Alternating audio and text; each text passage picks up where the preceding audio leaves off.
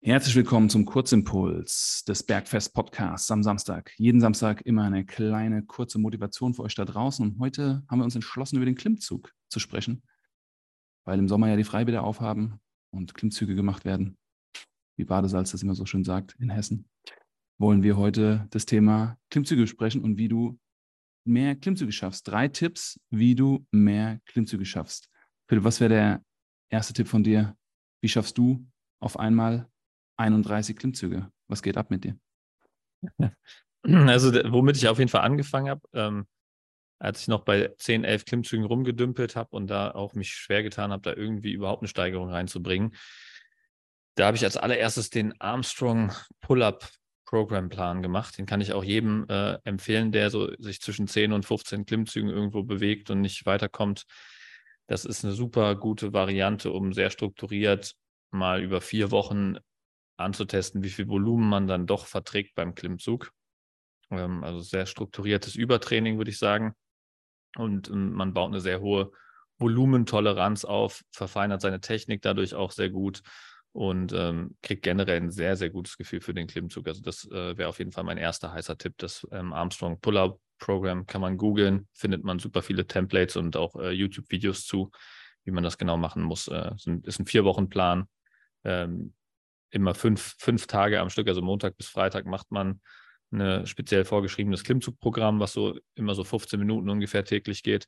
Und ähm, zwei Tage, Samstag, Sonntag, macht man Pause. Das über vier Wochen und äh, damit kann man seine Klimmzuganzahl eigentlich so von, wenn man so bei 12 bis 15 ist, steigert man das innerhalb von vier Wochen auf, äh, auf, auf 20 Klimmzüge, also von mhm. 12 bis 15 auf 20 in vier Wochen. Und das ist schon ziemlich geil auf jeden Fall. Ja. Wäre so mein erster Hack. Was wäre dein erster Hack, Marco?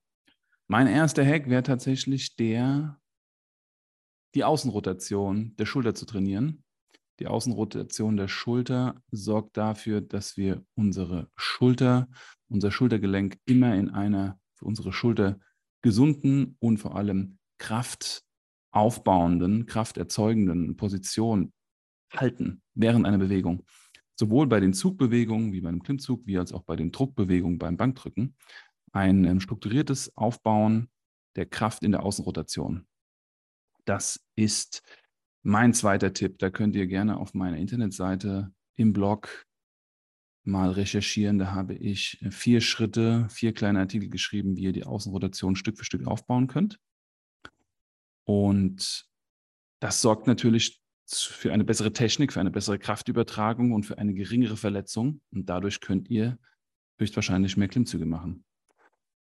Was ist Tipp Nummer drei, der finale Tipp? Stärken der Armbeuger auf jeden Fall ist auch ein sehr limitierender Faktor beim Klimmzug. Die Arme also gehen. Bizeps. Ja, Bizeps ist einer davon, genau. Oder im Prinzip ja zwei Köpfe Bizeps. Mhm. Dann haben wir noch den Brachioradialis und den Brachialis, auch beide mhm. Armbeuger, die man trainieren kann, je nachdem, in welcher Variante man zum Beispiel Curls durchführt. Ne? Führt man die im Obergriff, im Untergriff oder im neutralen Griff durch? Das sind eigentlich so die unterscheidenden Faktoren. Also Hammer Curls ist vielleicht jedem ein Begriff, damit eher mhm. ähm, der Brachialis trainiert wird. Ne? Beim, Im Obergriff machen, glaube ich, die wenigsten, also so ein sogenannter Reverse Grip, wo man die Bizepsstange im, äh, gefühlt falsch rum anfasst. Ne? Ähm, also im Prinzip in dem gleichen Griff, wie man einen klassischen Klimmzug im Obergriff durchführt. Das sind alles Übungen, wo man sehr gezielt die Armbeuger stärken kann und das hilft ungemein, äh, um da beim Klimmzug nicht limitierend zu werden, dass nicht die Arme erst platt sind, bevor die restliche Rückenmuskulatur ähm, platt ist.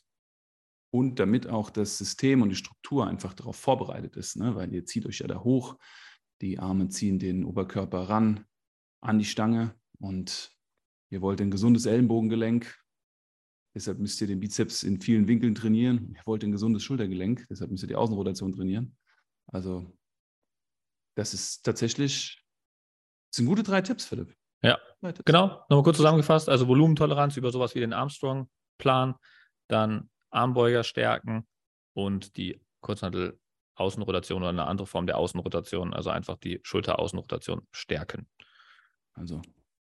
Dann wünsche ich euch ein, Rest, äh, ein schönes Restwochenende mit ganz vielen Klimmzügen und ähm, bis Mittwoch. Macht's gut. Ciao, Marco. Macht's gut, liebe Leute, und teilt das gerne. an alle, die mehr Klimmzüge machen können und wollen. Und schreibt uns auch gerne. Ihr seht in den Show Notes dieses Podcasts unten unsere Kontaktadressen.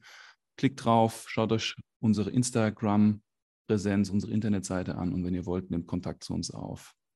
Liebe Grüße. Tschüss.